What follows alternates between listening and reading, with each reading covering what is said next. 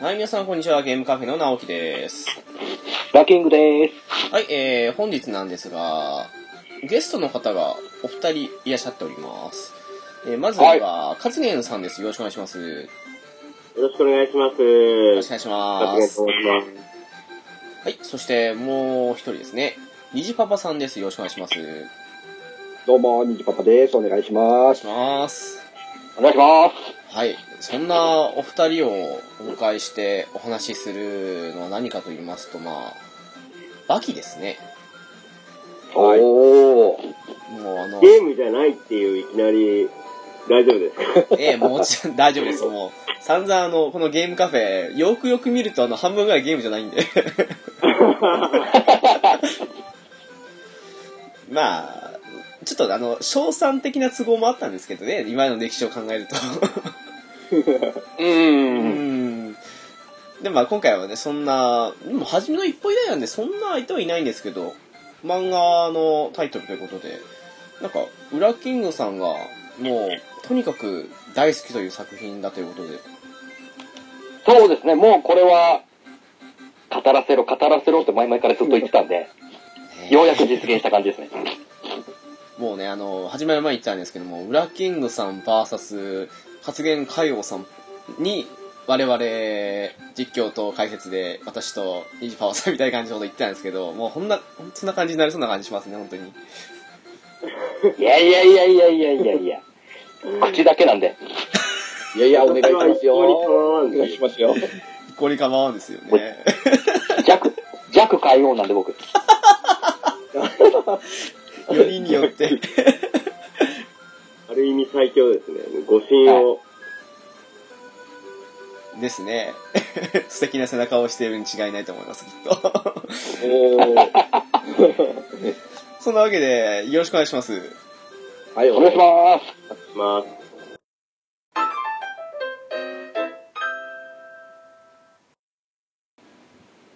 はい、えー、そんなわけで、バキ座談会というわけなんですけども、先ほど言ったように、今回は、ウラキングさんのターンということで、もうすべて進行から何から何まで、ウラキングさんに丸投げしよううということで。わー。ドキドキすウェーイるという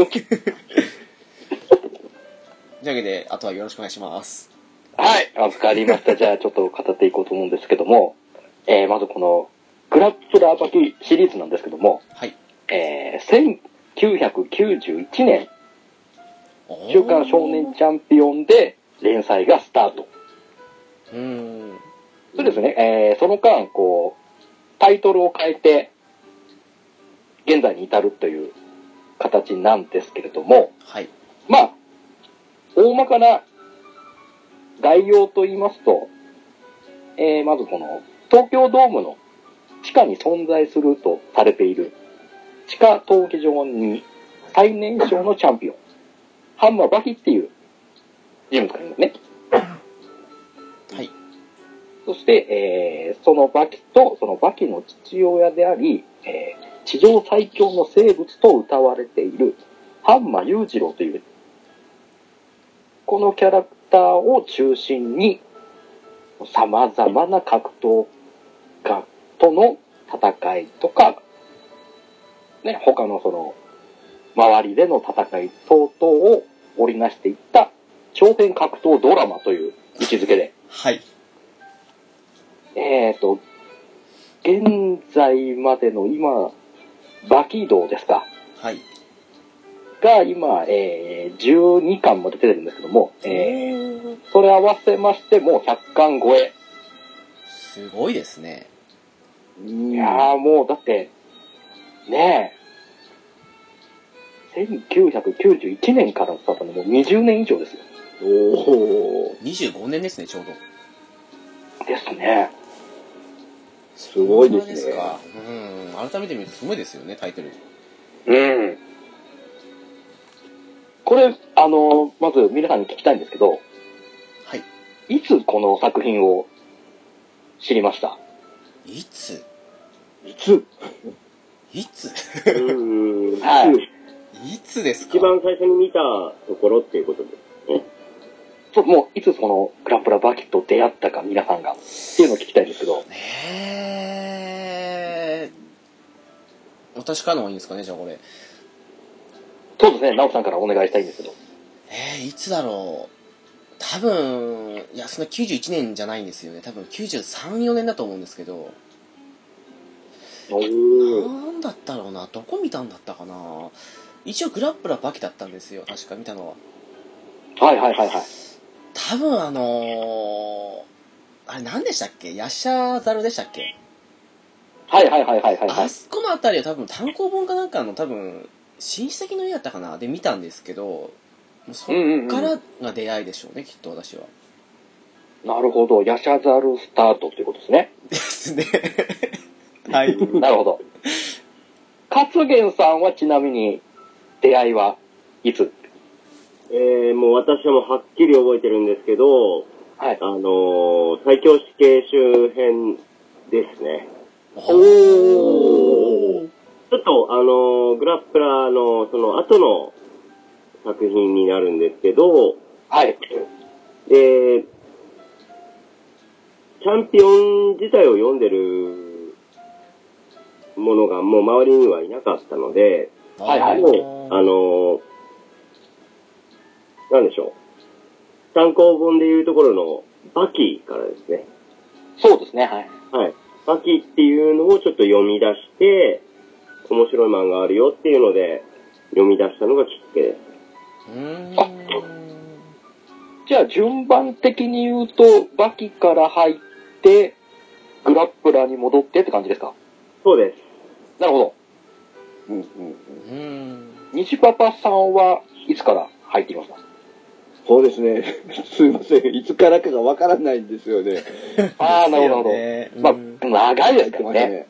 うん。で、うん、多分、初めて読んだのは、あの、喫茶店とか、えー、散髪屋さんとかの、あーえー、本棚。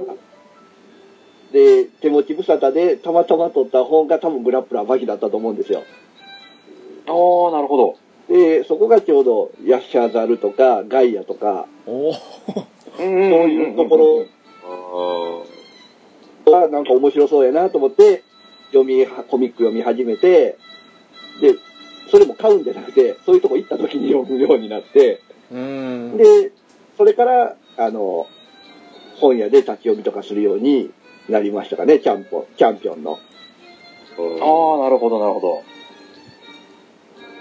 これ、僕らキングはですね、はいえーと、僕が高校3年生の頃なんで、えー、そうですね、大体そのグラップラーバキが終わったあたりの頃なんですけども、うーんその頃に、えー知り合いが、このグラップラーバキを持ってまして、おーなるほどで、その中でこの、僕にこの単行本をくれるという形におなーったんですよすごいね、前回で。すねほうほうほう。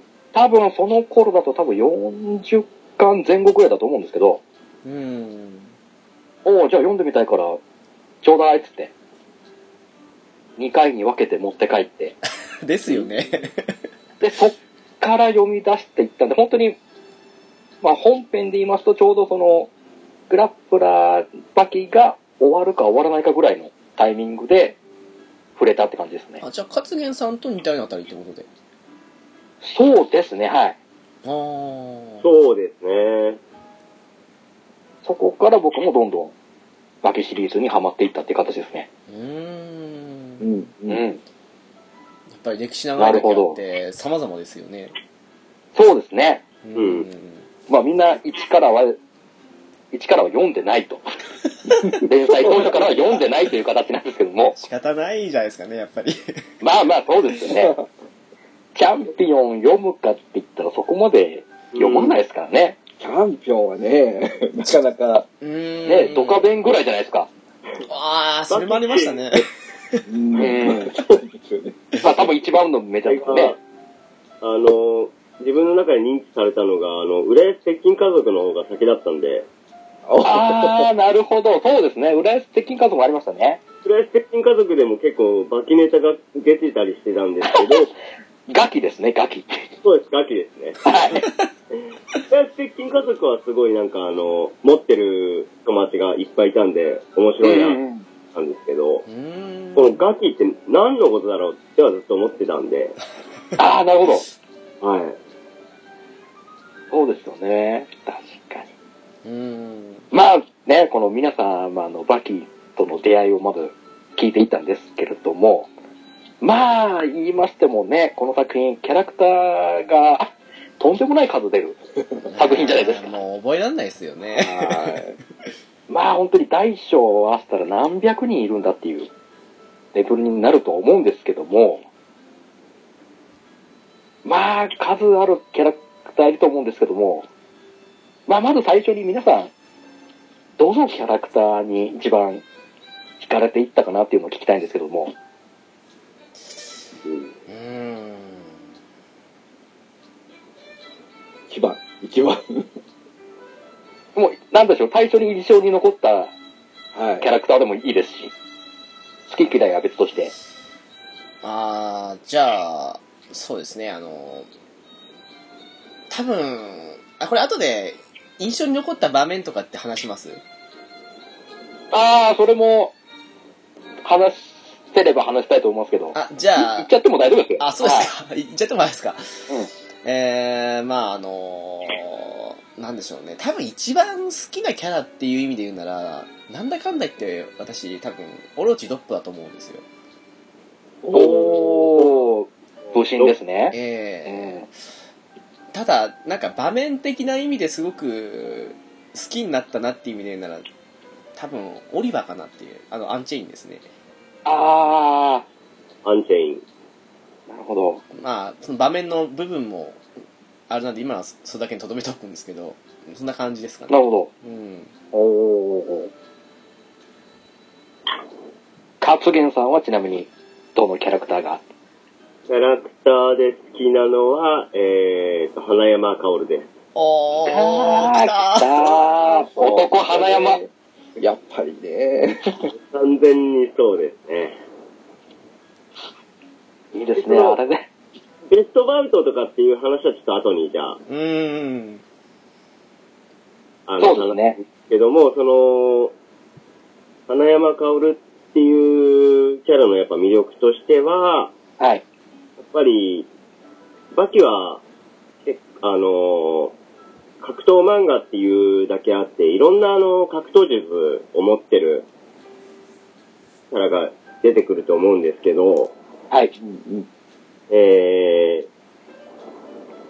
ー、中にはこう、格闘技を習ってない、完全にガキ大将のままで出てくるキャラっていうのもいくつか出てくるわけじゃないですか。はいはい。その中で言うと、この花山薫っていうのは、まあ、もう本当に漫画的なキャラなんですけど、中学校からヤクザの組長になって、はい。で、そこから腕一本でこう、のし上がっていってるっていう姿が、もう、漫画的ですごい大好きですね。うーんおいいですね。うん。そうなんですよね。花山薫、実は、まだ10代なんですよね。そうなんですよそうでねすね。あの、最強トーナメントの時が、まだ、中学生ぐらい、高高校行ってないぐらい。バキと同い年ぐらいじゃなかったっけああ、じゃあ、一個上ぐらいだと思うんですよ。 17とか18で、 10あそんぐらいです。はい。ワイルドターキーをガブ飲みしてるっていう。そうなんですよね。とんでもないキャラなんで、うん。あーもう大好きですね。なるほど。うーん虹パパさんはいかがですかそうですね。ちょっとね、あの、下調べして控えてたキャラがね、いっぱい出ちゃったんでね。おー。おーはい。やっぱり被りますよね。ということで、ちょっとずらして、その中でも、えー僕はね、じゃあ、渋川豪樹ですね。おー渋川先生。渋川先生ですね。なるほど。かごめかごめですよ。言ってますね。やっぱりね、あの、重欲業を制すっていうことでね、えーそれを、えー本当に体現した人物ですよね。うんね、もう、柔術の使い手ということでね。はい。まあ、渋川豪輝見てると本当に、えー充実っていうか愛機ですよね。うん。うん強いんやなと思いますよね。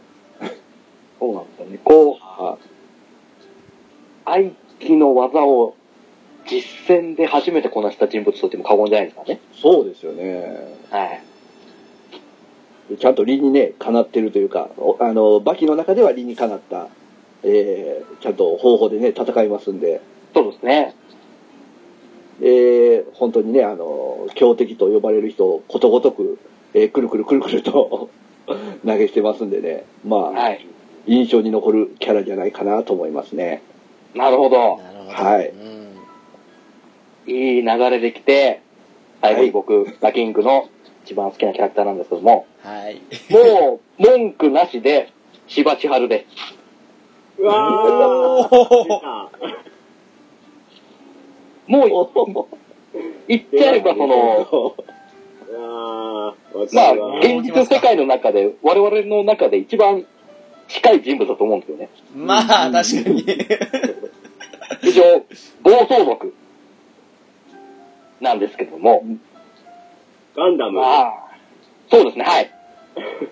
ガンダムという暴走族をンダムっていう。取りしていく総長なんですけども、まあ、ね、彼もまあ、同じ花山薫を憧れの存在としてうん見て、で、背中には、キングギドラの入れ墨をつけている。うんまあ、印象には残るね、キャラですね。でも、ただの暴走族なんで、そんなね、空手とか、柔術とかそういう武道的なものはもう一切習ってない。うんそうですよね、うんもうこ根性のみで戦う。ほんとそうっすね。まあ本当に技術的な面で言うからもう、精神論で向かうタイプなんで。結構それでね、悪そうに見えるんですけど、慕われてるんですよね。ガンダムのメンバーに。そうですね。その、トーナメント出た時も、そうなんですよ。はい。応援がすごかったですからね。勇気で確かに、うんそうなんですよ。でもうそのメンバーの声援があればもういくらでも立ち上がると。どんなに打たれようが。もうあそこが一番こう、身近な存在として、感情移入しやすかったのかなっていう部分で僕はもう文句なしの柴千春を。なるほどあー、もう、はい。皆さんのやつ全部共感できますね。全員、そうなんですよ。全員ね、もう、これをね、4人あげましたけど、あ、どれも好きになる要素はわかると。うーんうんこういう面と、まあ、他にもまだまだいっぱいいるんですけど、本当ですねうん確かにね。なるほど、いいですね。これでまたちょっとその、皆様が好きなキャラクターによってどういう路線の感じの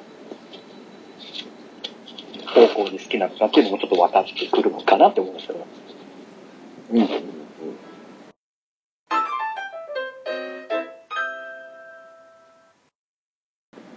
そうですね。こう、まあ、大まかに言っちゃえば、いくつかにその、シリーズが分けられてはいると思うんですけれども、はい。一番好きなシリーズってどこですかねえおーなるほど。これ乗りなまかなか難か難しいと思うんですけども、好きなシリーー、ズシか。リーズはい。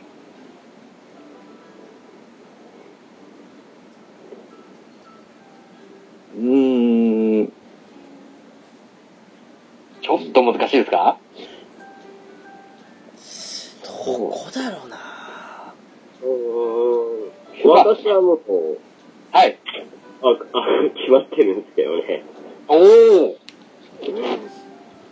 バキドを、あのー今のところちょっと最初の方だけ見て、今は止まってる状態なんですけど、はい。それまでのシリーズを全部見たところ、好きなのは、まあ、コミックスでいうところのバキ、最強死刑周辺ですね。おー。おーやっぱり一番最初に見たっていうインパクトもすごいんですけど、うんはいその、なんでしょう。皆さん、その、はいあの、トーナメント編を見ると、すごいキャラがいっぱい、バーって出てくるじゃないですか。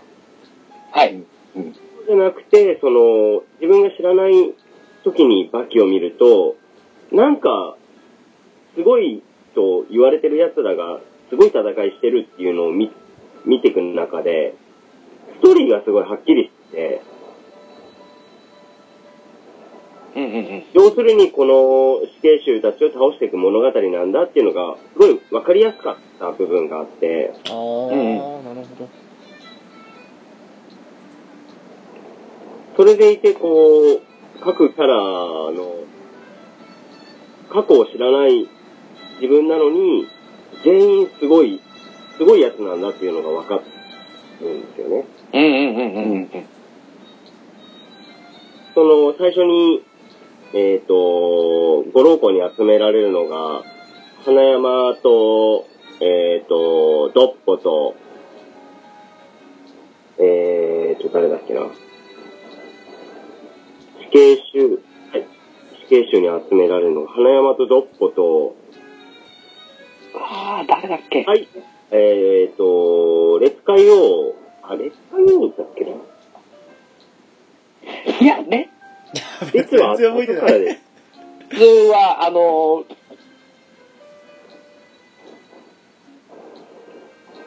なんて言うんだろう。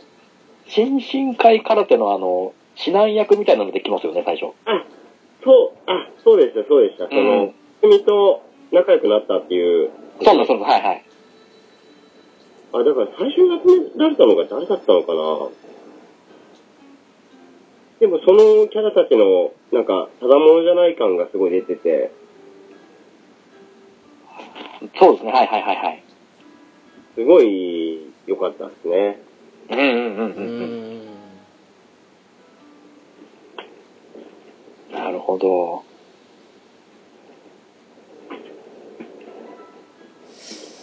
いや、僕行きますかおいっちゃいますかはい。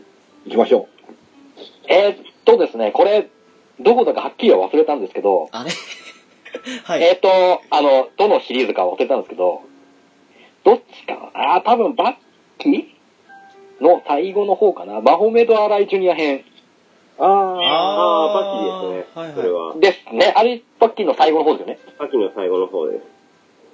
あの、アライ・ジュニア編ですかね。うーんあのー、最初は本当に、鳴り物入りで、みたいな、超新星的な感じで、そうですねうん。ううんんうん。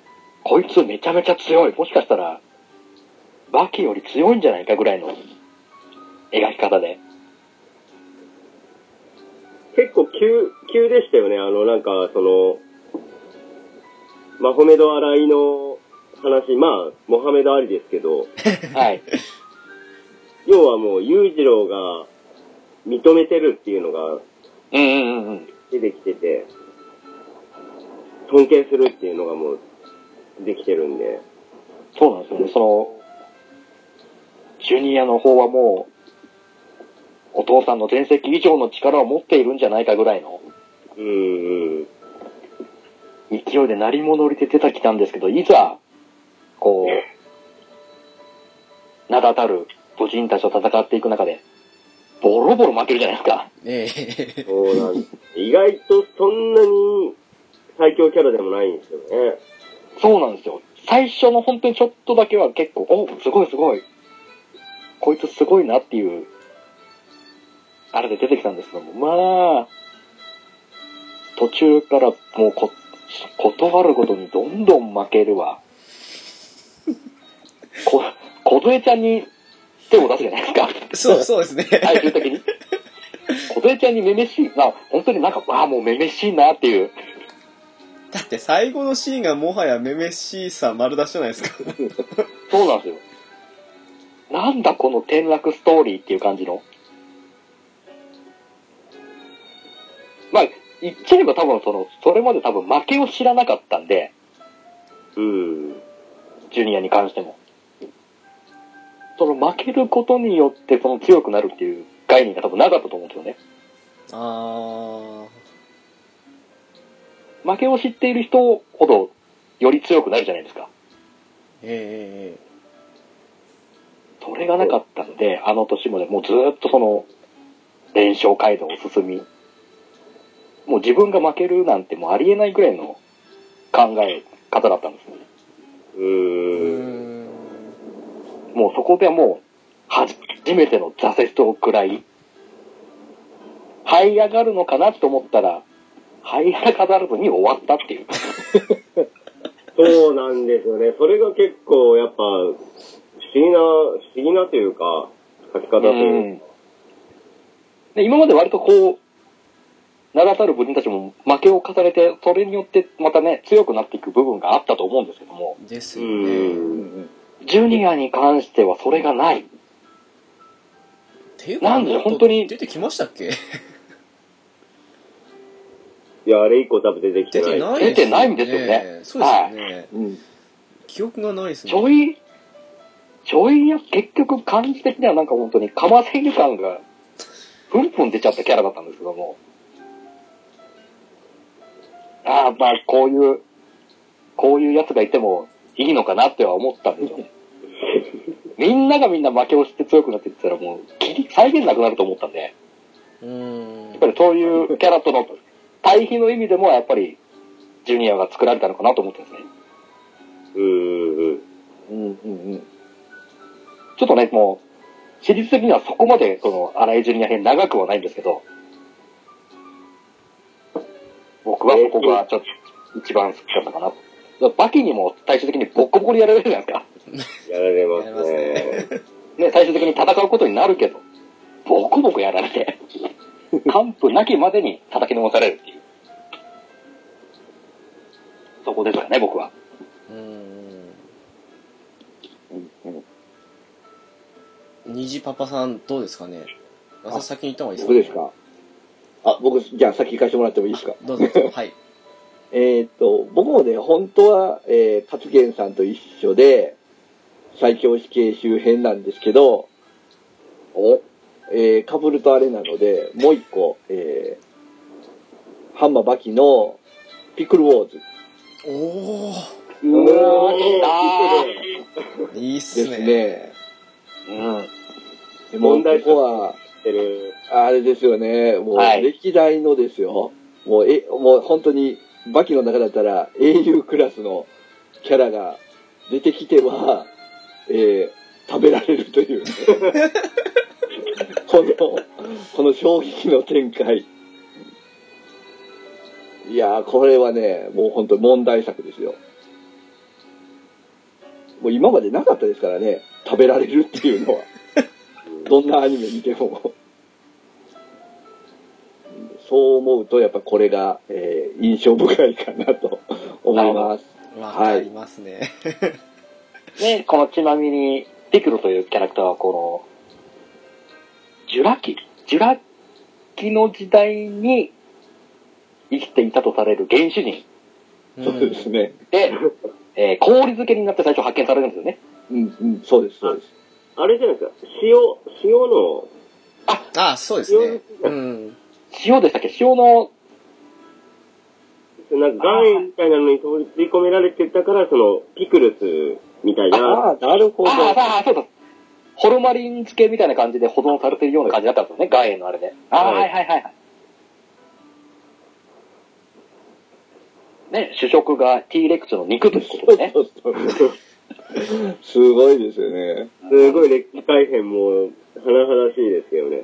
板垣先生の。なるほど。僕、あのシリーズでちょっと一番印象があるのが、こう、最初にピクルに誰が合うかでみんなこう、争うじゃないですか。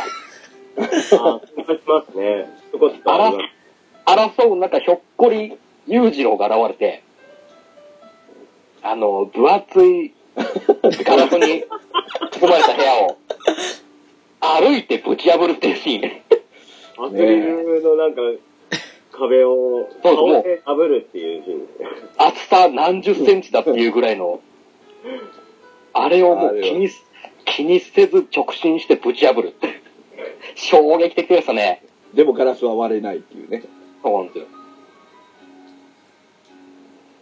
あそこはね、すごくね、ショッキングでしたね。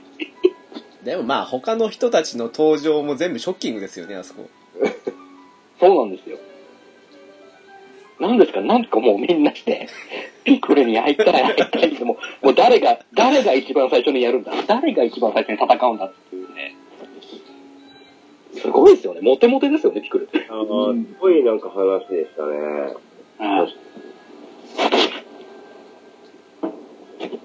いや、いいですね。はい。さあ、そんな中、トリを飾る直樹さんは、やめてくださ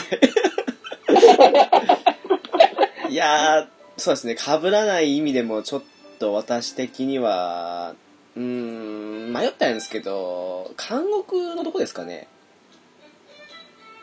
監獄バトルのとこですかねあああ。オリバーとの戦いですね。そうですねうん、うんんうん。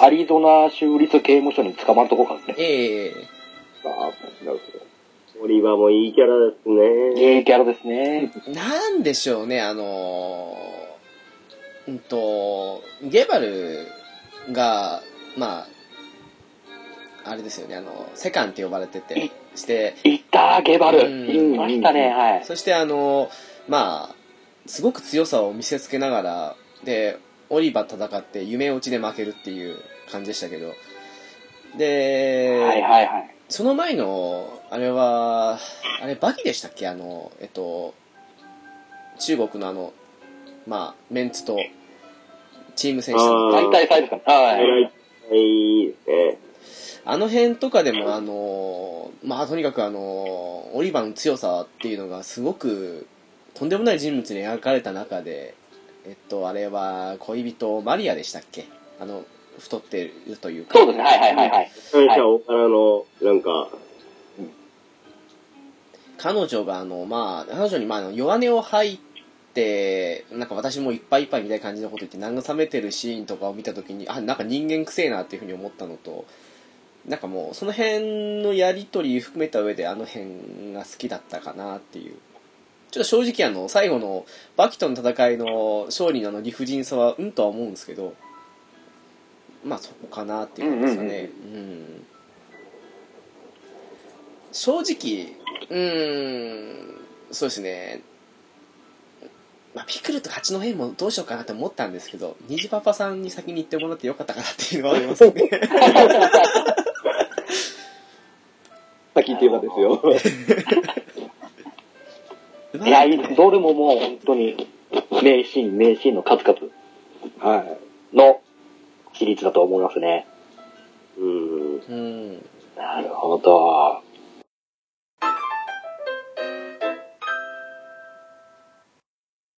まあ、ね、今はこの、シリーズの中でっていうこの位置で話しましたけど、まあ、こっからはもういよいよ、まあそうですね、まず最初に、どうだなぁいろんなこう、格闘術、あったと思うんですよ。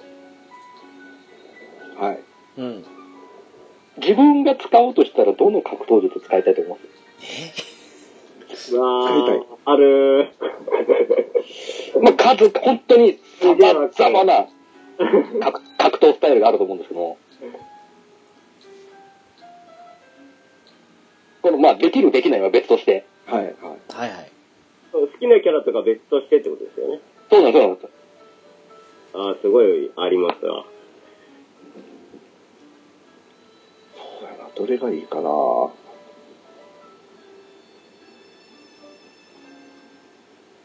あ、じゃあ皆さんちょっと考えてるところでいいですか、私。あ、カツゲンさんから。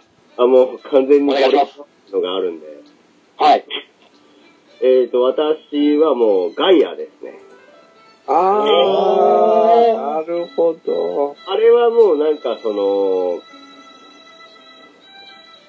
上気を逸した筋力とか上気を逸した、あの、精神力とか以前に完全に、なんでしょうね、技術というか、うんうんうんうん。うんそう自然を利用した戦い方っていうのを、まあ、なるほどもう、ちょっとそれを身につけるに対しては、すごい、必須 がたい、あの、修行が必要なのかもしれないですけど、うんはい。すべてに応用できそうな感じもありますし、うん。ガイターの、その、自然利用の格闘術っていうのは、すごい、楽しいなとは思いましたね。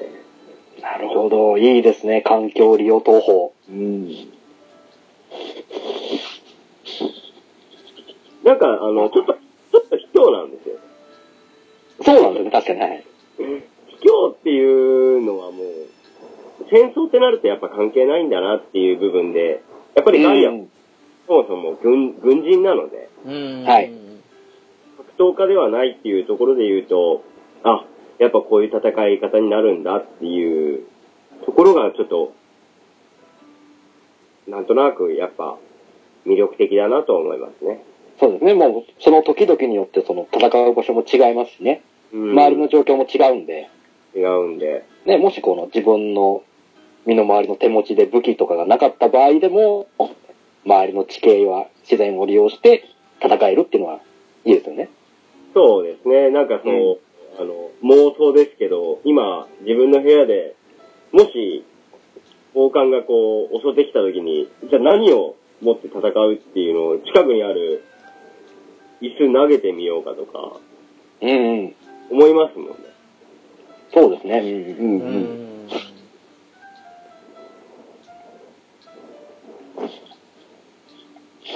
いや、いいっすね。あれも、闘技場でまた様々な、闘技場の環境をフルに利用した戦い方もありましたからね。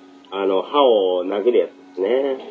あの、もうそこの、闘技場の戦い場の砂の埋まってるあ、そうですね。爪や歯を、ショットガンのようにぶち当てる。うん。そんな戦い方になりましたからね。ありますね。なるほど。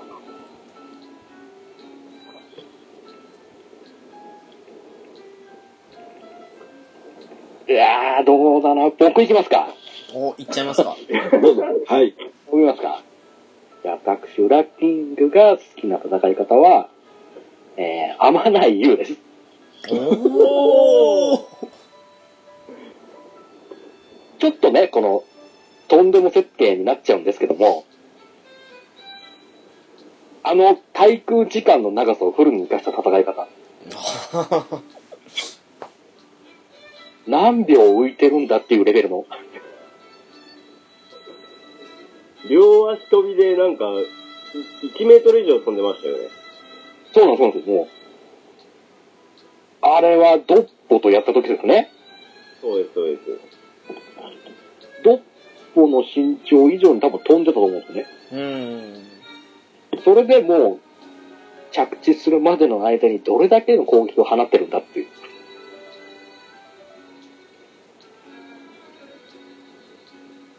あんな感じの戦い方が僕は好きで。まあちょっと、最後のあの感じはちょっと僕は、合わないには賛同できないんですけど、かわいそすぎるんで、まあね、もう最終的にはちょっとね、裕次郎に鎖骨を叩き折られて、頭ひんむかれて、こう、頭の皮がひっぺり、ひっぺられちゃうっていう、逃避音ですもんねとんでもないやられ方なんですけど、裕次郎が推薦したにもかかわらず、その、そうなんですよ。本当ですよ推薦したにもかかわらず、ぶち切れてボッコボコにするっていう、お前勝手に連れてきたのにって感じですよ そうなんですよ。とんだ迷惑ですよね、天内からしたら。もう、もともとはただのボディーガードだったのに、かわいそうにそうちょっとかわいそうな最後ではあるんですけど、戦い方としては僕ちょっと、あんな感じ好きだな。やうーっぱりこの、一番、人間が防御しきれない場所はやっぱり真上なんだなっていう。ですね。それをフルに活かして。ですかね、私は。なるほどうん。じゃあ次私さっきと逆に言った方がいいですかねお、いきますかはい。なんだかんだ渋川豪樹のあの相手ですかねやっぱりおー。なんか幼少期からしばらく空手やってたからそっちも捨てがたかったんですけどただおー本当は近くにあったなら IT やりたかったなっていうのはあったのもあってやっぱり憧れはありますよねなんかかっえーななんでしょうあのススマートじゃないですかすごくうんうんやうんやってることがまあうんだからですねあのまあ現実にもまあできるというかさっきの勝元さんの話に通じるあれじゃないですけど実際に身につけてまあ護身術にも使われるぐらいですからねやっぱりはいはいはうい。ん、現実的な意味でい今でもまあ機会があるのはやってみたいなって思うのはありますしうんやっぱり憧れちゃうとこありますねやっぱりいいですね。相手の力に対して、相手の力にプラス自分の力も乗っけて返すっていうね。うん渋川豪樹は、モデルがいますもんね。ですよねもともとうん実は際いはいはいに、はい。清田幸三さんですね。そうですねはい。殺人と言われる。いいですね。あのー、 強敵と立ち会う前に、こう、モーゼの10回みたいになるっていう、そこまではいらないですか それはあれですけど行かないの対みたいな。対戦先、対戦先に行けないっていうのはあれですか誤信の完成形は戦わないっていう。 なんかところどころあれですよね本当に あれはもうちょっと味を占めたのか何回かネタで出しましたから ね。中川先生。いざ戦いに行くって時に。相手の力量が分かっちゃうからこその表現ってことになってますけ ど。なるほど。いいですね、合ま気あ道。そんな感じですね私はなるほど。すいません、虹パパさんに最後。うん、ちょっと。あ直樹さんの先に行きたかったですね。渋川動きだったんですけど い。やなんとなく嫌な予感したんですよ私まあ、じゃあちょっと、そ、そこをね、そこを避けてですね、 じゃあ、えーとね、柳隆子行きましょうか。おーおー、独身。お ー空洞。なるほど。そうですね。まあ、なんですかね。まあ、読書は、普段の生活では使えないの で、いいですけどね。まあ、あの、なんですかね。あれ、技はなんていう技なんですかね。あの、手に真空を作るってやつですね。手のひらに。空洞。一応あれ、空洞ですね。はいあれ自体が来るんですか。で、あれでね、まあ、すごいガラスというか、壁に穴開けるじゃないですか。 うんうんうんうんうん。まあ、あれができたら結構役に立つのかな とね。いや、でも、人間相手だったらもうすごいじゃないもう酸素濃度を変えられちゃうぐらいなんで、そうなんですね。一瞬でね、意識。手のひらにえ真空状態を作れるわけですからね。えはい。で、一応、あの、必須ですね。暗記とかもね、いろんなのに使えるんで、はい。ちょっと、元の依存も迷ったんですけど、おー。あーそれの、まあ、あの、なんだろう、上位互換かなと思って。 うんなるほど。でも最近ちょっとね、あの、バキドンシリーズでちょっと急に元部依存の株がそうなんですよ急激に上がるっていう事態にもなっちゃってるんですけど、こんなに強かったのか的な感じでそうなんですよ。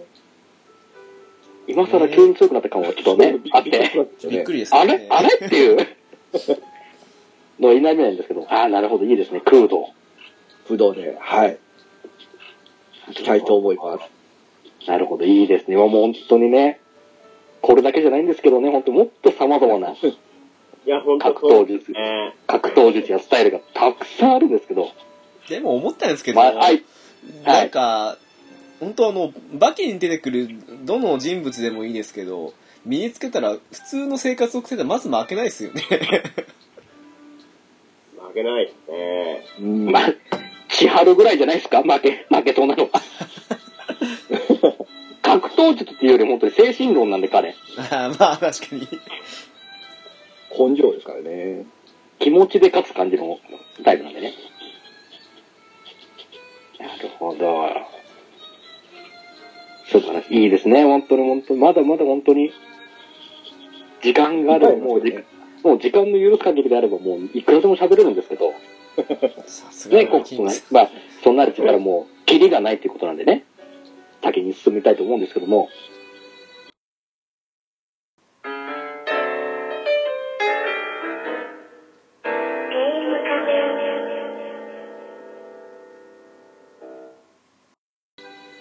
まあ、次はやっぱり、自分の中のベストバウト、おお、来た。おー上げるとしたらどれって感じですね。これもかぶりそうでこれ、これ危険じゃないですか、これ。先に行った方まずがい最い後でですす、よ、最後で、最後にします。おなるほど。かけさん最後。最初にいい、いい時間で。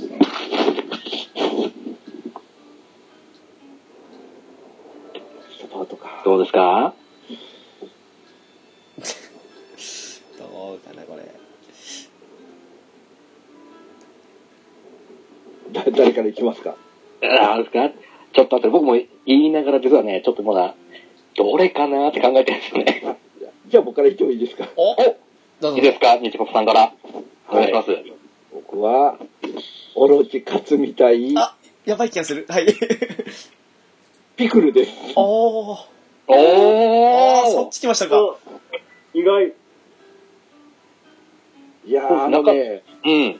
戦いはなかなか、えーと、まあ、オロチ勝つ自体が、まあ結構いい試合を、ね、するんですけど、まあうんどうしても、オロチドッポの、まあ、あの、親の七光的な、才能はあるんやけど、いまいち開花しきれないというね、えーそうですね。はいうん、キャラクターだったと思うんですけど、このピクル編で、ピクルと戦った時にね、もう本当に、えー、周りのみんなが認める武士武道家になるんですよね。で、うんうんうん。バキ、バキすらも尊敬するようなえー成長を見せると。で、そうですね。うんはい。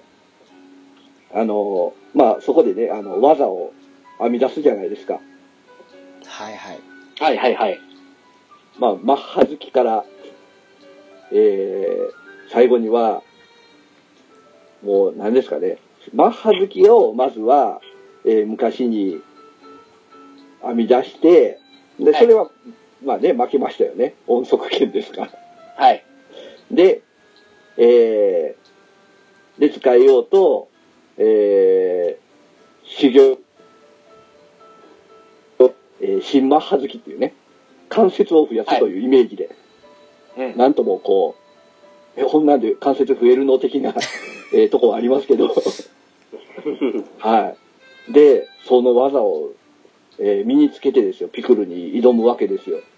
はい。で、まあ、ピクルにダメージを与えたかと思ったら、えーそこまでのダメージじゃなかったってなって、で、しかもね、試合の中で、最後はそれすらも消化して、えー無知のようなイメージで、えー衝撃波をうん出すと。そうですね。ソニックブームを。ソニックブームを当てないというね。はいうん。で、えーピクルを驚かしたんだけど、手が骨になるっていうね。で衝撃ですね、よ もね。う、もともと体の構造上そんなことできないんで、もう一回やっただけでも、ね、ボロボロになっちゃいますからね。はい。なんか普通の骨やんみたいなね。えー、けど、やっぱりね、あそこで、えー、オロチ活動が完成されたかなとね、思いますね。うんうん。そうはでい。すね。もともとはね、こう、空手界のリーサルウェポンと呼ばれ てうん出てきたんですけどね。いや、もともと才能があるんですよ。あの、一番最初こそういうのう、もああるのん子ですよ、。ね、オロチ家に養子で入るじゃないですか。あのもー、ともと最初サーカス団にいて、サーカス団のやつですようね。ん。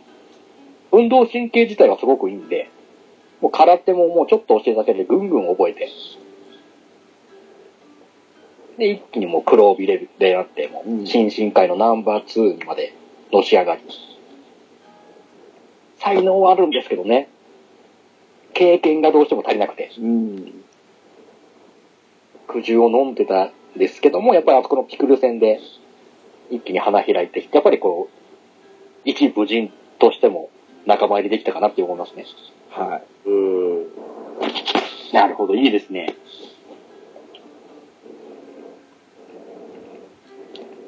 さあ、2番手、誰いきますかじゃあ、行きます。おお願いします、直木さん。いや、正直あの、ちょっと、その、ピクル戦の方もよぎったんですけど、お はいでも、まあ、た、なんだかね、やっぱあの、うん、オロチ勝みたい花山薫かなっていう。あー。ね勝つに大人気ですね。いや、あの戦いは、良かったですよ、やっぱ り。うん。最強トーナメントの2回戦ですね。そうですね。はい。もう散々そのね、あの、経験が足りないとか、なんか自分の力を過信しすぎてるとかって感じで、結構最初苦戦してて、して、はい反省して、そして、まあ、葉月を出したという。はいで、最後にあの、花山薫のあの背中ですよ、まさに。うん。もう完璧でしたね、あの戦いね。 なるほど。えー、武力対暴力でしたっけねそんなね位置づけですよね。うん。なんとなくその、克巳が結構、舐めキャラというか、舐めてる感じが出てたんですけど、出てまあしたのね。 2回戦でもう、めちゃくちゃ、あ、すげえキャラだなっていうのが、わかりますもんね、あそこで。なん確かかに確かに。正直言って、なんかその、さ散々な舐めてるところもあって、で、なんかすごくあの、余裕ぶってたじゃないですか、まだあの頃って。最初は本当にそううです。ん。なのもあって、なんか花山顔と戦うけど、これ、なんかまたあっさり勝つんじゃねえかな、みたいな感じに思ったところでのあの大苦戦だったんで、そういう意味じゃ予想も裏切られたのも、個人的には、おっって思ったのはありましたね。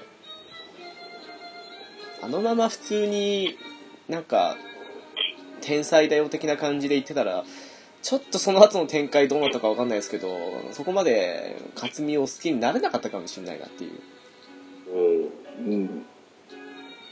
常に挫折をしてるキャラですもんね、一番、うんそうなんですよね。克巳は。そうですね、一番こう、数々負けを経て、それを糧にして、どんどんどんどん成長していきましたからね。う。うんうん。いい試合だなこの試合好きだなな感じですね。なるほど。じゃあ僕ちょっと、変化球を出そうかな。得意の変化球ですね。変化球えー、アレクサンダー・ガーレン対アナコンダです。うわ ーごめんなさい、ま、まさかのリザーブマッチです。なるほど。あのー、ね、最初のその、勝みたいヤシャザルもまあまあまあ、急にヤシャザルジュニア出してきたかと思って、 ええええおっと思ったんですけど、まあそっちはまあまあまあまあ、まあまあまあ、ヤシャの、ヤシャの子供かと思って、思い出があったとは思うんですけど、なんですかあの、 巨大あのかんアナコンダをただ投げる、投げ伏せるっていう。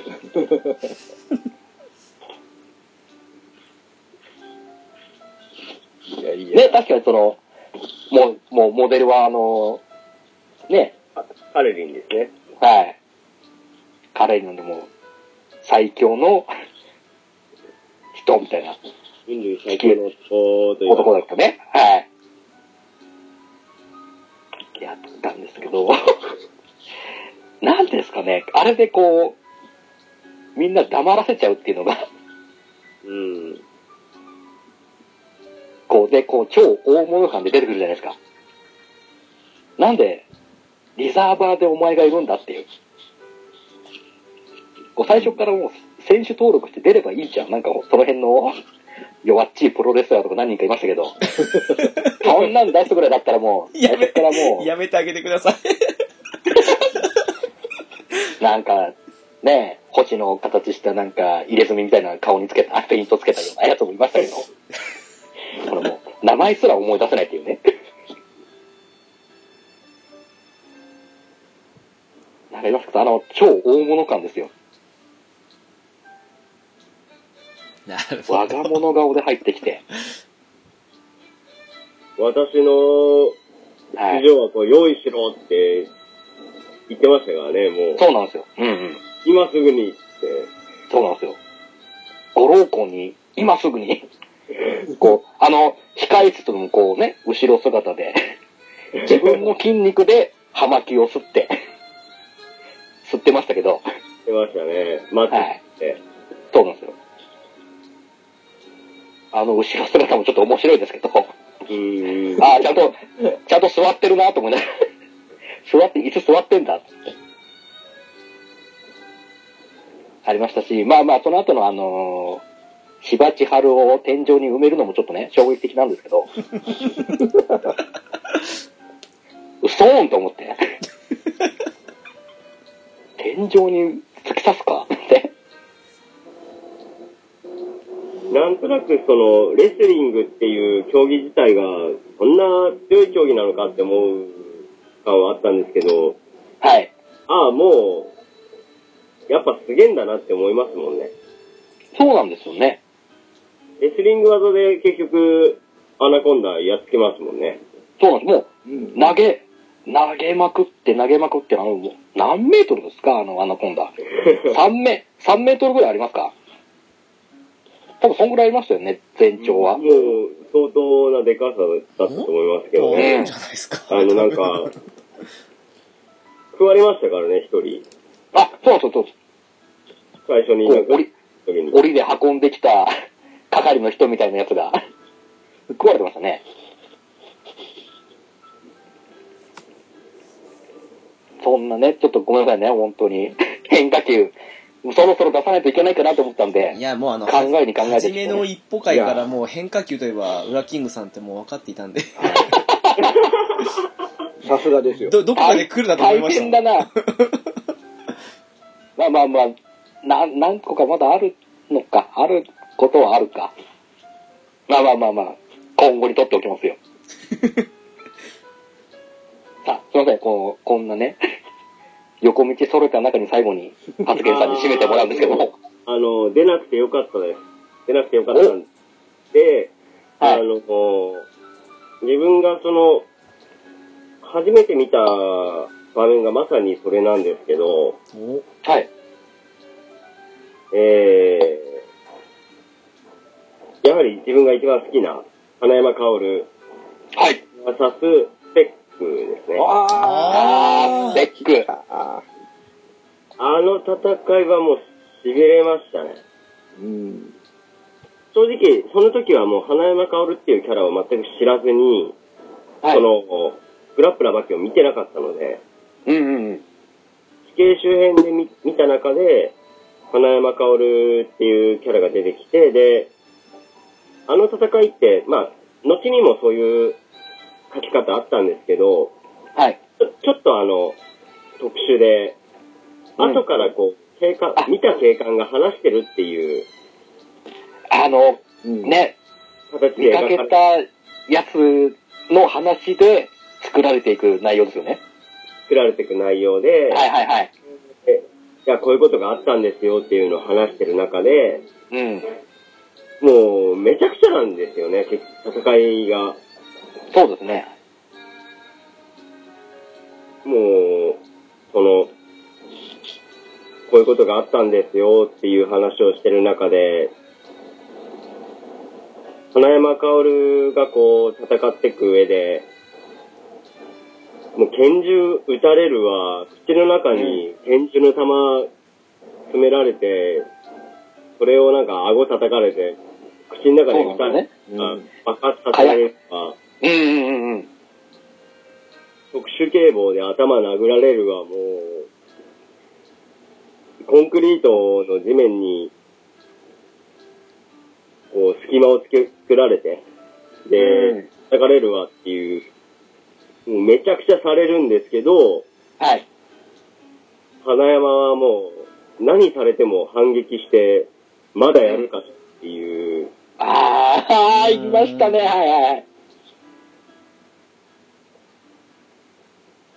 でどんな状況でももうスペックも相当の手だれなので、はいどんな状況でももう、花山にかかってきて、うん。で、花山は何されても、まだやるかいって、で、げスペックが元気いっぱいだぜって言って、こう、うん。ボロボロになりながらも言いながらやって、えーはいお警官が話してる中で、口の中に拳銃を突っ込まれてで、撃たれるんですけど、花山はこう、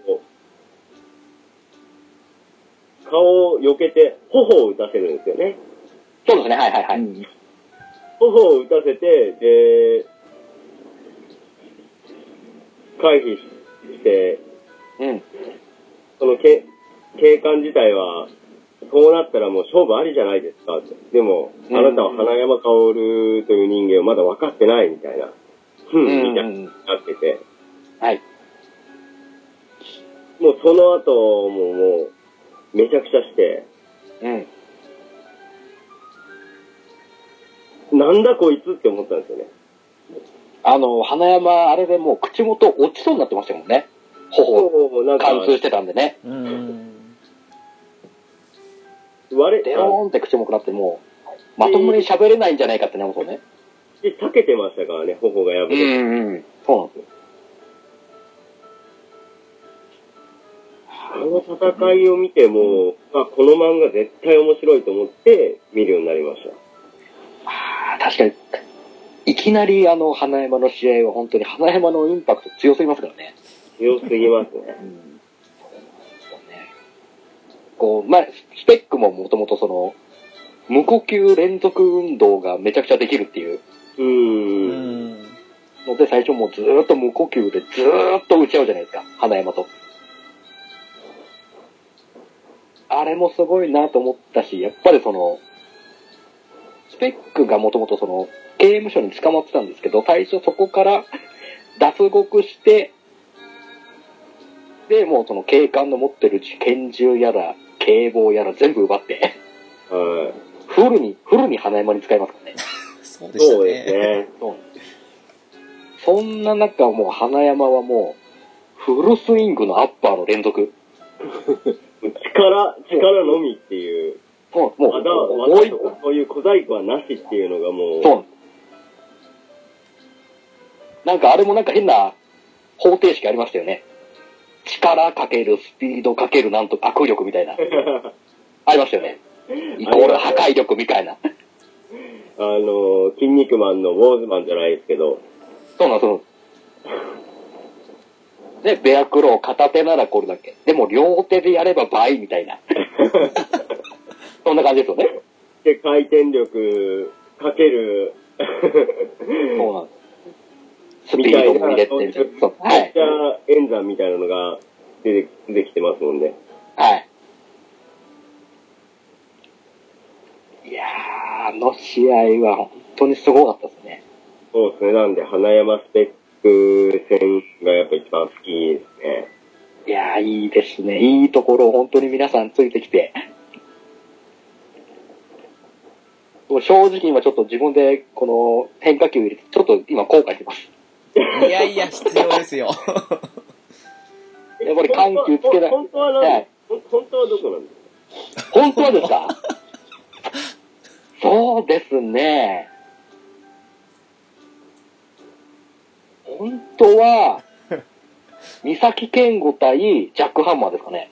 ほほほおほー、ほ一回戦、一回戦ですね。はい。まだこのね、ジャックハンマーが何者かすらもう全くわからない。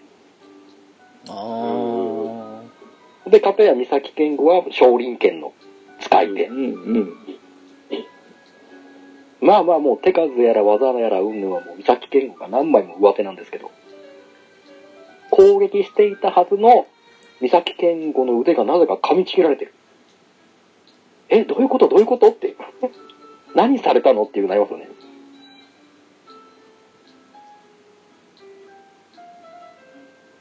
そんな中もう、その、ジャックハンマーの最大の武器がわかるっていうね。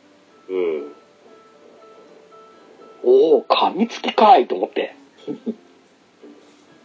そこが印象に強い試合ですね。あの、単純にその、三崎健吾がちょっとね、かっこよかったんですよね。あー、確かにね。うん。ね、まあ、もう、見た目はただのね、つるつる、つるっぱげなんですけど、やめてあげてください。まあ、それはまあね、少少林拳やってる以上はそういうね、教えがあるんで、しょうからあれですけど、華麗な試合を見せて、おこうね、バッキシリーズだともやっぱりこの、力強さとかそういう、荒々しさ系のが多い中での、おあの、華麗枠、なかなかちょっといてもいいのかなと思ったんですけど、まあ結果的に力はには勝てないっていう。そうなんですね。どんなに技術があろうとも、力には勝てないっていう感じの。うん。ありましたね。ああ、渋すぎたかな、このチョイス。いやいやいや、わけかんない。結構好きなんですよ。ね本当は、本当はこっちです。すごいですよね。本当と嘘があるっていうのはね、もう。ほら、やっぱり、やっぱりこうね、もう、やっぱりどっかしらで緩急つけないと、やっぱり箸休め的なもの欲しいじゃないですか。そうですよ、あの、あーねええ、一回、あの高めね、とかでね、本当ですよ。 もうただ、ただもう裕次郎みたいに、ステーキをモニュモニュ言いながら食ってるわけにはいかないで すよ。なんだモニュって表現と思います。あんな分厚いステーキを。噛みちぎってるはずなのに、モニュってなんだよって。あれ、もさっう、きものうやっぱ、いい、いいところってそこもあるんですよね。そうなんですよ、このね、食べ物がめちゃうまそうなんですよね。めちゃくちゃうまそうなんですよ。うまそうに食うんですよね。うん。まあ、そうね裕次郎はすごいですね、あの食い方は。板垣先生には本当になんか、グルメ漫画書いてほしいですもん。欲しいですね。あの、なんでしょう、本当に顔の筋肉全部使って食べるじゃないですか。うん。すごいなと。オリバにしても、ジャックハンマーにしても、そのステーキ食うところが、あ、めちゃくちゃうまそうなんですよね。 T ボーンステーキを骨まで食べてましたよね目。まで食べましジたャね。ックは。はいはいはいはい。めちゃくちゃうまそうなんですよね。ちょっとこの時間帯に食べ物の話は危険ですね。お腹空いてきそうですよね。 エッテロでエロで、でそれになっちゃうからね。まあまあ、こんな時間にね、T ボーンステーキ食うやつそうそういないと思うんですけど。なるほど。ね、こう、そうなんですよ。ただただ熱いだけじゃないんですよ。あの、なんでしょうね。見ている我々の斜め上を行く、もうお笑い、お笑いって言っていいんですかね。まあ、お笑いですよね。たくさんあるんですよね。あーまあ、お腹が減ったらね、エア夜食を食べたらいいじゃないですか。あお味噌汁作ればいいですかなるほど。お笑いシーンですか。まあ面本当白いね。し、ね。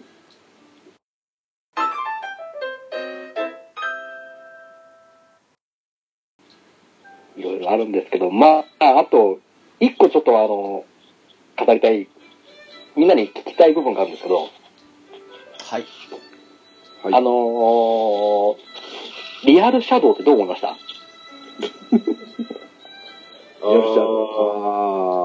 しゃーあね、もうまあ、もともとリアルシャドウっていうのはね、あのよくイメージトレーニングってあるじゃないですか。はいはい。例えば、まあ、試合前とかでしたら、こう、試合の流れ、云々を想定して、頭の中でうん。トレーニングする形が、もともとね、イメージトレーニングとしてあると思うんですけども、イメージトレーニングを突きつけると、実際に自分にそのダメージ等々も変えるっていう。うん。そして、最終的にはその、まあ、バキがイメージね、リアルシャドウで戦っている相手が、周りの人間にも見えるっていう。そうですね。私はあるとは思うんですよね。正直。おー、なるほど。あのー、肯定派ではあります。おー、まあ、多少やっぱ理由はあるんですけど、はい。うーんと、まあ本当かどうかはわかんないんですけど、昔、なんかの記事で見たのが、えー、まあ赤ん坊とかが、もう何もこう無垢で、はい。何の、えー、知識もない赤ん坊に対して、はい。えー、熱したこう鉄の棒をですね、はい。えー、この棒は熱いもんだよっていうのを、すごいイメージを、その赤ん坊というか、うん。その被験者に対して持たせた時に、はい。えー、その、何も熱してない棒をはい。被験者に対して、バーッてつけた時に、イメージで火傷するっていう。あー、はい、はい、は熱い。いと感じてしまうっていう実験があったらしいんですよ。これが本当にあった実験なのか、どうかわかんないですけど、そういう話があって、はい。他にもその、えー、私の親がまさに、えーと、看護師なんですけど、はい。あの、プラシーボ効果っていう効果がありまして、はい。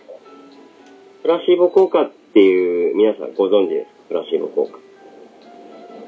思い込みですよね。思い込みですね。あ、そうです。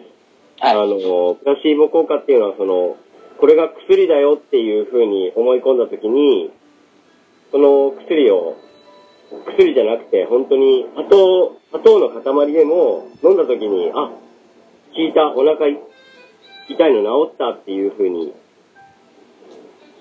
なるような効果なんですけど、まあそういうのがあるってことは、脳をやっぱり勘違いさせて、まあ、ダメージが入るっていうのもちょっと飛躍的な話なんですけど、まあまあ、巨大ゴキブリと戦うのもはありなのかなっていう。 なるほど。で、伝説のゴキブリ先輩と、ゴキブリ先輩のあの、マッハ、マッハなうん。突進を食らったら、ダメージ食らうっていうのはありなのかなと。なるほど。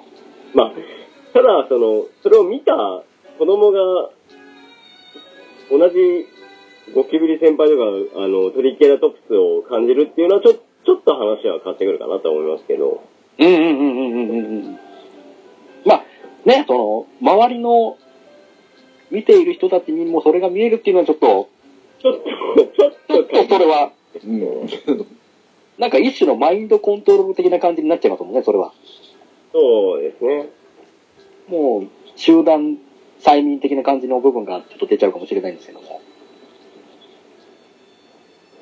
なるほど。いやー、お二人はいかがですかうーん、まあ、そうですね、あの、先ほどの勝元さんのお話じゃないですけど、よくあの、あれは、エヴァンゲリオンの劇場版だったのかななんかの話だと思うんですけど、尾形めぐみさん、はいシンジ君の声優ですけど、があの、うんすごく熱いって思うようなシーンですごく熱い熱いと思って言ってたらなんかあの後日病院に行ったらなんか胸の中をやけどしてたとかっていうのはよく有名で聞いたことある、えええうんー、すごい。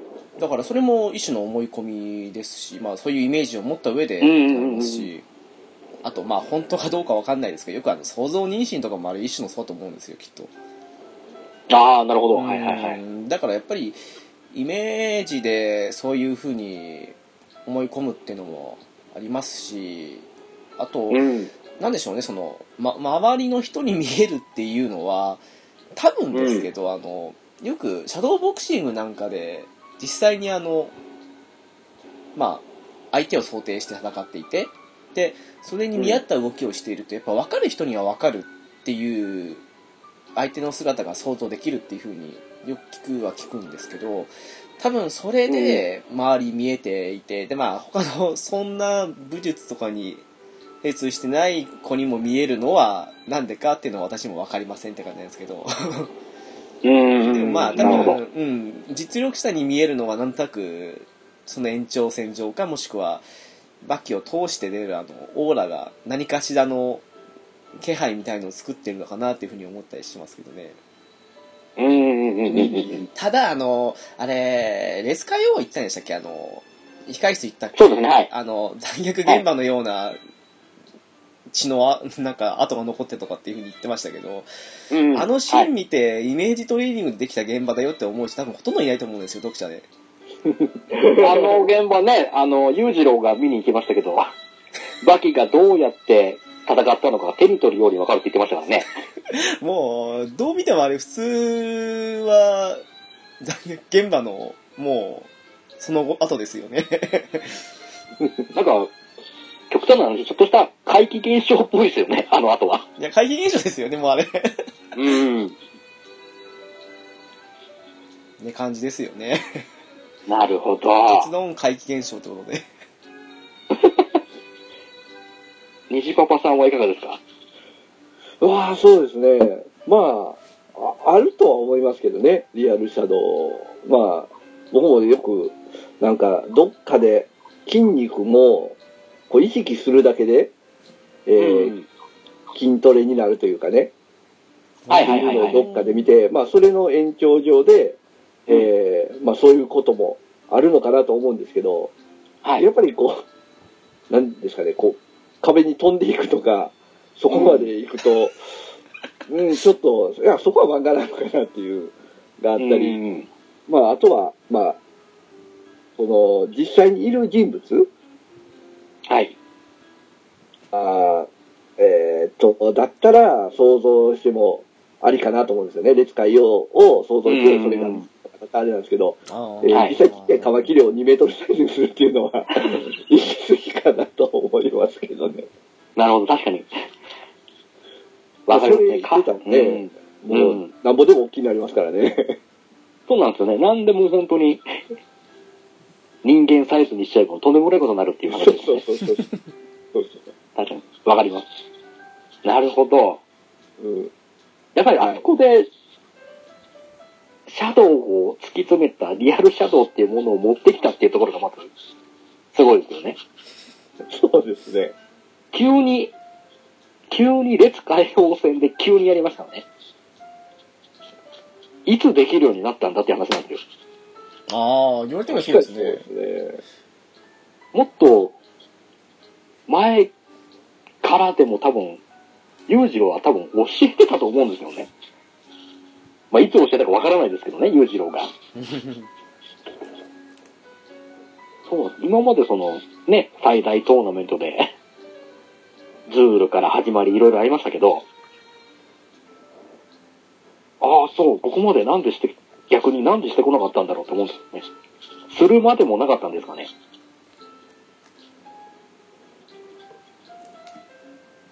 いや、その時に思いついたんじゃないですか。いや、あ、なるほど、もうそこはもう、バキが自分で思いついて、あ、いや、バキがっていうよりも板垣先生が。ああ、なるほど。 なるほど。なるほど、なるほどなるほど。その線ありそうですね。まあ、中国4000年を相手にするっていう意味では、これぐらいしないと、そうの中国ん。 4000年の歴史に追いつけないだろうなっていうなんか、そ意ん味な合いもあったのかもしれないですよね。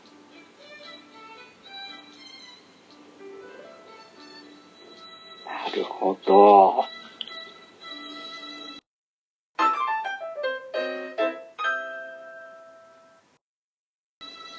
わかりました。もう、あの、そろそろ、時間的にもそうですリミねッ。トを迎えてきたんで、最後になんか、これだけは言いたいとかいうことが皆さんまだあったりしますもう最後これだけはちょっと言わせてっていうのはどんなことでもいいんですよね。うん。あいいですのよー今だからもう、あれですけど、正直あのー、熱海オーナーのピクル戦でのぐるぐるパンチはないなと思いましたね。ああそれだけ です。ー。なんか、雑に扱われましたよね、ピクルの時の列対応って。うーん。あ。なんか本当に、うん。キャラがあまりにも先行しすぎた感じになっちゃいますよね。なんか今だ、振り返るともう、小野地克美の前座的な感じにされた割にはもう、結構失ったなっていう。ああ、そう、確かにそうですね。あまりにも本当に。うーん、もう肩と本当になんかね右足うんですよね、失った挙句にあのぐるぐるパンチで、まあ、いろんなものを粉砕しましたからね、ううん。ちょっと、 えっと思いましたよね、いくらね、中国4000年の歴史があるっていう、 体であっても、ちょっそれ と、はちょっと、ちょっとあれ、中、ね、うーん、 4000年の歴史に泥を塗っちゃったんじゃないかって思いますよね。しかもあれ最後、最後のページでしたよね、あれ、乗ったのそうですねはいですよね、なんかもういろんな意味でもう衝撃でしたけどね、 ああ、なるほど。以上です。わかりました。ありがとうございます。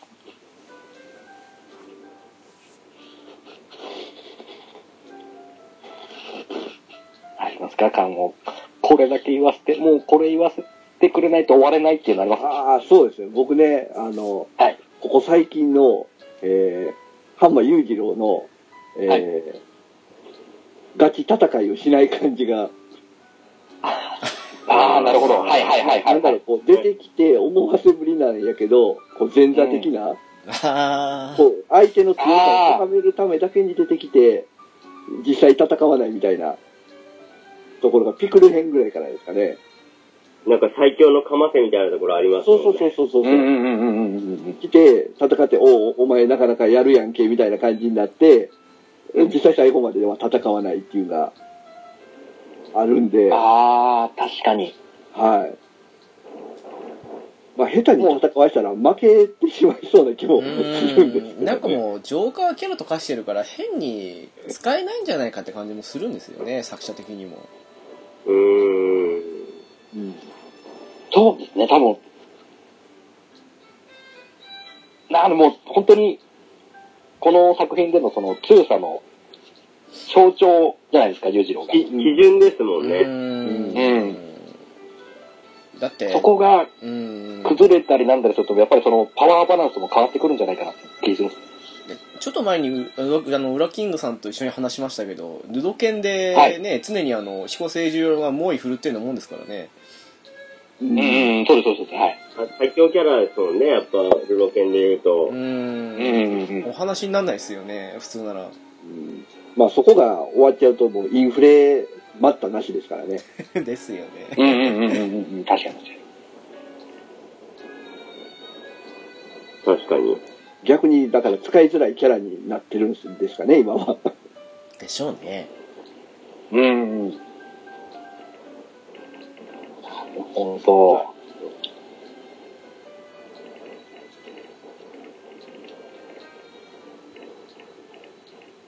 どうしよう、僕が行きますかどうぞお願いします。 なんかまあ、やっぱり、バキドまで読まれている方ならわかると思うんですけども、まあ、やっぱり元部伊藤の衝撃のシーンあるじゃないですか。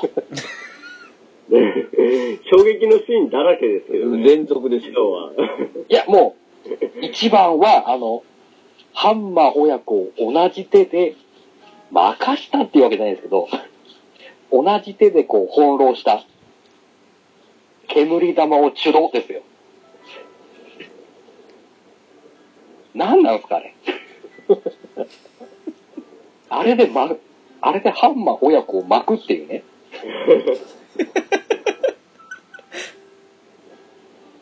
どういうことだと。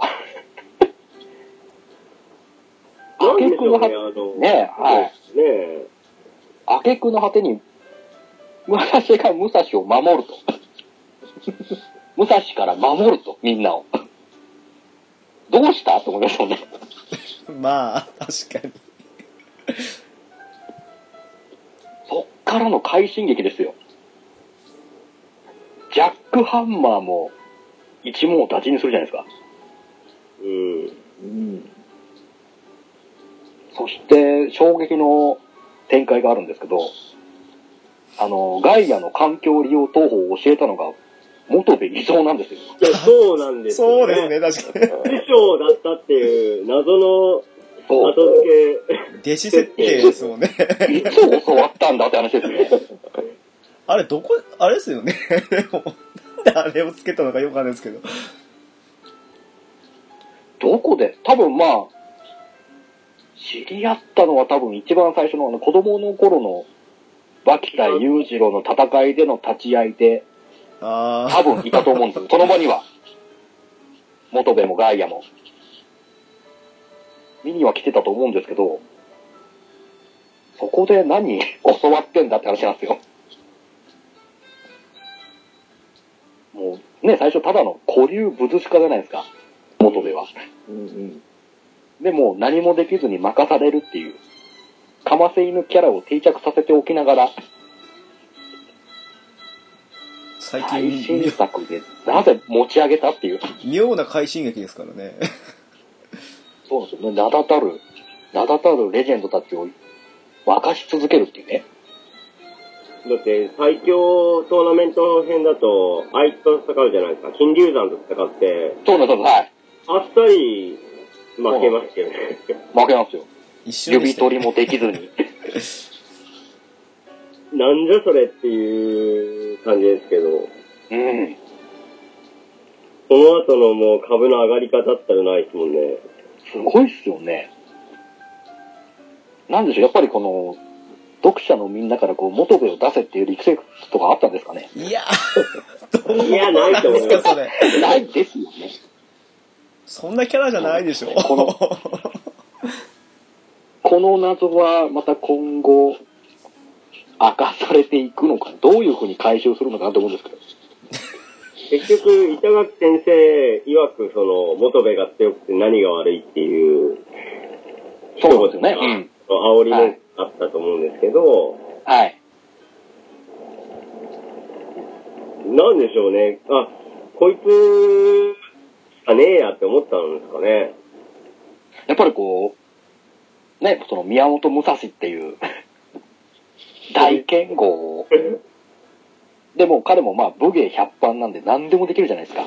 あれもどうかと思いましたどよんね。な武、 どんな武器も扱えるし、どんな戦いでもできる。で、そこでこう、誰を相た、対するかっていうところで、やっぱりその、交流武術に精通してる元部が浮上してきたんですよね。うん。うん同じようにそういう、昔からの武術に対しての知識や精通もあるっていう意味で、うん。だと思うんですよね。まあ、今後ちょっと、楽しみな部分でもあるんですけどね。 はい。私からはそんなところですね。じゃあちょっと最後に、はい。これをちょっと語っておかなきゃいけない、バキといえばっていうのが、これ、そう、まあ、うーん、結構色物ではあるかもしれないんですけども、はい。えー、バキサガ。あ、来ますか、それ。なるほど。これを言わないわけにはいかないなと。そうですね。ここは通らないわけにもいかないですね。わからないわけにはいかないですね。いや、はい。やっぱりその、なんでしょうね。えっ、と、どうしても、板垣先生が書きたかったのかなああいう、エロ漫画を書きたかったのかもしれないで すね。わかんないですけど、やっぱりその、これは多分、そのバキを成長させる上で、やっぱり、女を知るっていうのはやっぱり、大きな違いにな、なるって考えたんでしょうね。平木先生も。結局、なんでしょうね。なんかすごいミニマムな話かもしれないですけど、あの、はい童貞を捨てた後って結構こう、なんか、世界の見え方変わってくるのってあるんじゃないですか、男の子としては。 まあ、否定できないですよね。わからなくはないですよね。ないですよね。うん。なんとなくその、あ、なんか、なんか、なんか、昨日までの見え方と違うなっていうのは、多少なりとも、あの、男としてはあると思うんですよ。そういうことって。確実にあると思いますよ。ありますよね。その、同じことをやったとしても、例えば、昨日まで普通に遊んでた男友達と喋ってても、童貞を捨てた後と、そうじゃない、あの、捨てる前とではなん、なんとなくこう、接し方が変わったりとか。なんでしょうね、やっぱりその、み、見ている友達側の方も、やっぱりなんとなくその雰囲気が変わったのに、やっぱり、あ、こいつなんか違うな。わからなくもないですと。な なんんかか、、ああれれお前昨日なんかあったっていう空気が。あるあるって、本当そうですよ。ありますよね。自然、自然と出ますよね。でも、それ後に考えると、その態度すらちょっと中に臭いなと思うんですよね。改めて考えると。 ああ、そうですね。まあまあね、そうですね。それを、こう、漫画に落とし込んで、うんし。かもこのバキっていうシリーズに持ってったっていうのが、すごい画期的で、うんうんうんうんうん。今まで、まあ、まあ、佐賀のちょっと詳しい話はちょっと省くんですけど、はい。まあ結局その小手とセックスをして、その後、はいそれだけで一巻出してますからね。そうなんですよね。でもバキタガは、ちょっとあの、バキのところに並んでなかったりするんで、18、あの、18金のところに並んでたりするんで、あのね、もともとそのね、バキはチャンピオンで書いてましたけど、うんバキサガに関してはもう、別冊チャンピオンで書いてますからね。そうですね。うん。まあ、全然エロ、エロい描写とか全くないんですけど、はい。ないんですけど、まあそういうのがあって、で、事実その後、えっ、と、シコルスキーとリュウコウでしたっけそうですね、はい。シコルスキーとリュウコウが二人で来た時に圧倒しますもんね。そあうなんんでなすよ。にボロボロに、あの、えっ、と、2対1で負けた柳流行に、今度は2対1で1の馬キが勝つっていう、そんなすごいかっていう、うん。童貞をしてるっていうのが、あの、ちょっとやっぱ描き方ってもう他の漫画にないなと思って、ないですね、確かに。はい。ああいう、作家作品が他にも、どんどん出てきてほしいですね。いや、でも、ね、読んでるこちら側としてはすごく画期的な画期的ですよ。描き方をしてくれたなと思いましたけど、本当に画期的です。その、まさか、ね、その一夜すら戦いに見立てるっていうね。この後どうなってしまうのか、みたいな。もう主導権取られたらダメだっていう、 そういう流れもありますからね。触れただけでこんな気持ちになる。もうこれで、セックスをしてしまったらどうなるのか、みたいな。え、何これっていう。そうなんですよ。確かにそうなんですよ。本当に何これとしか言いようがないんですけど、うん。だから結構その、何でしょうね、あんまりその、作品中に、あえて童貞を捨てるっていう、童貞を捨てるというか、そういうものを、あの、普通の漫画で、いきなり出てくることってできないじゃないですか。そうですね、はいはい。秋なんてまあ、少年漫画で格闘漫画で、いきなり、その童貞を捨てるとか無理なんで、うん。ドラゴンボールとかってそんなことなかったじゃないですか。確かにね。ドラゴンボールいつの間にかまあ、Z のと、Z の前と、あの、Z の、Z が始まる途中なんですよね。あの、大きくなった国の間が、ドラゴンボールサガだと思うんですよ。そう なんです。まあそうですね、確かに。わかんないですけどね。うん。急に悟空が大きくなって、あの、天下一武道会に来たっていうのは、多分、ドラゴンボールサガがあったからだと思うんですよ。うん。シートの、なるほど。あ、佐賀があって、あれだけお大きい悟空が出てきたんだと思うんですけど、ですよね。言っちゃえばね、ベジータだって、ナメック星から戻ってきた後に急にガキついてますからね。で、あれ、あれやっぱタガがあったんでしょうね。ですよね。カプセルコーポレーションでタガがあったんですよね。生々しい。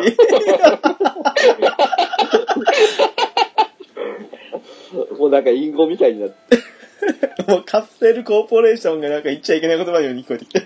なんとなく、もう、すべてがそう聞こえてしまう。なんでもうね、あえてそれを描くことによって、その、内面的な成長を表現したっていうのをね、うん、いや、ほすんとごいなと思うんですよね。で、しかもその、読んでる少年たちっていうかまあ、おっさんたちも共感できるっていう部分なんですよね。うんうんうんうん。確かに童貞してたら、ちょっと強くなった気っていうか、なんか見方変わるわっていうのがすごい感じられるんで、そういう点でも表現、漫画表現的にすごいなと思思思いましたね。 うん。確かに、わかります。じゃあ、そんなわけで、はい。ね、1時間ちょっとですかね。そうですね、はうい。ん。そろそろあの、エンディングに行きたいと思います。はい。はい。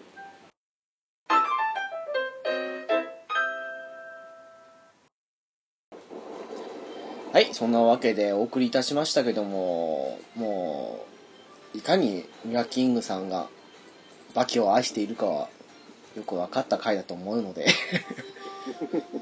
いやいや、多分ね、まだまだ皆さんはこのシリーズの中での、多分2割も入れてないんじゃないかなって思うんで、思いはするんですけど、やばいですね、あの、ゲームカフェいつもそんな感じのことばっかり言ってるんですよね。